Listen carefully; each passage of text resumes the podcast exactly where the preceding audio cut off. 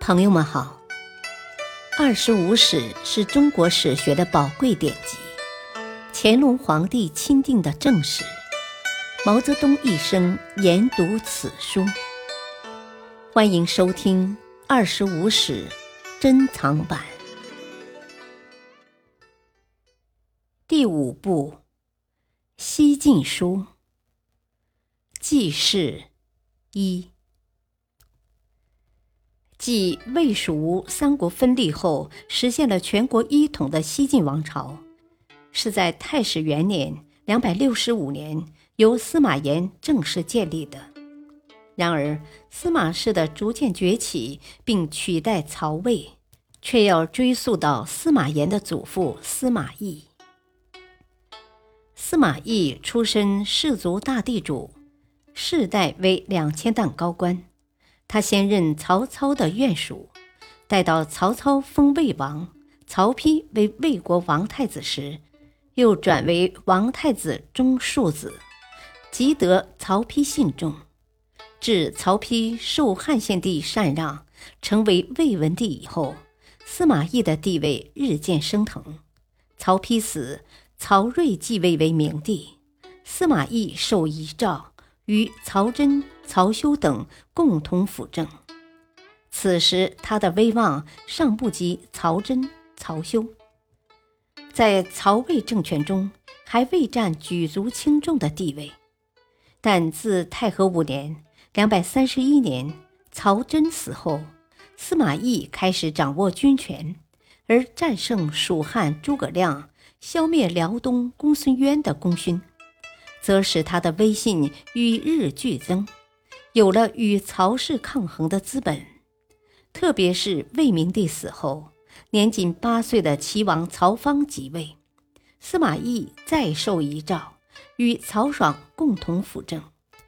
他虽遭曹爽的排斥和压制，却不露声色，以装病身自韬晦，暗中加紧策划，终于在正始十年（两百四十九年）正月。乘着曹爽与曹芳出城祭扫高平陵之机，一举发动政变，史称高平陵之变，杀了曹爽及其追随者，把曹魏的军政大权全部抓到自己手中，为司马氏取代曹魏奠定了基础。司马懿病死以后，他的儿子司马师、司马昭相继专擅国政。诛杀任意，废立有己，向着代魏的目标一步步逼近。到甘露五年（两百六十年），杀魏祖曹髦，另立曹奂为元帝时，司马昭之心已是路人皆知了。景元四年（两百六十三年），司马昭命邓艾、钟会率军攻灭蜀汉，随即又讨平谋反的钟会。代魏的时机已经成熟，但司马昭在咸熙二年（两百六十五年）病死，于是继承父祖魏晋之治的重任便落到了司马炎的身上。司马炎在咸熙二年八月即为相国、晋王，仅隔数月，他便在当年十二月毫不费力地逼迫魏主曹奂禅位。在祖父辈奠定的基础之上，顺理成章地成了晋王朝的开国皇帝晋武帝。晋武帝定都洛阳，后来他的孙子司马业晋闵帝在长安被刘耀所灭，而司马懿曾孙司马睿又在江东建康建立政权，以承接晋朝皇统。所以，史家根据都城所处方位，把司马炎到司马业为止的晋王朝称为西晋，司马睿继建的晋王朝为东晋。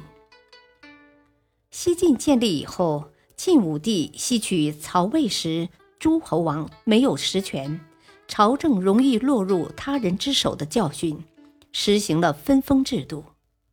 太始元年。宗室二十七人被分封为王，以后又陆续增封，前后共有五十七王。晋武帝这一措施对晋朝的影响，将随着时间的推移而逐渐显现出来。感谢收听，下期播讲二，敬请收听，再会。